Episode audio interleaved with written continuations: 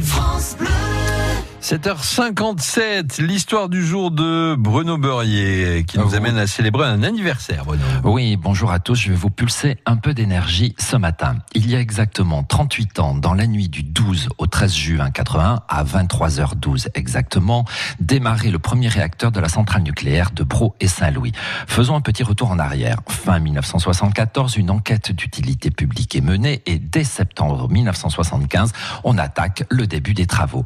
Nous aurons une grève des ouvriers pour rev- revendication pardon, salariale de décembre 77 à avril 78. En novembre 78, on place un toit en forme de dôme de 146 tonnes sur le bâtiment du premier réacteur. En février 81, le cœur nucléaire est chargé de barres d'uranium enrichies et en juin, le premier réacteur démarre. Les trois autres démarreront en 1982 et 83. Depuis, la centrale nucléaire n'a pas fait vraiment parler d'elle, sauf à l'occasion de la tempête de décembre 99. Vous vous souvenez, il y a bientôt 20 ans.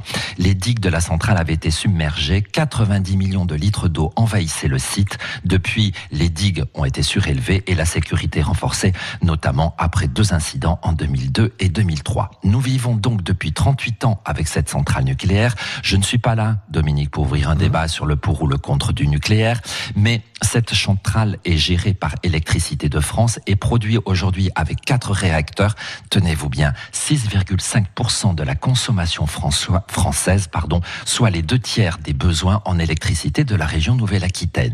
En 2018, elle produisait 26 milliards de kilowatts-heure.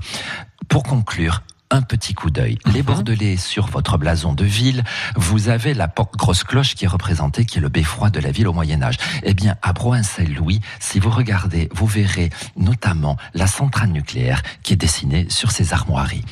Merci Bruno Beurrier. Là-dessus, je vous souhaite à toutes et à tous une très bonne journée. À demain.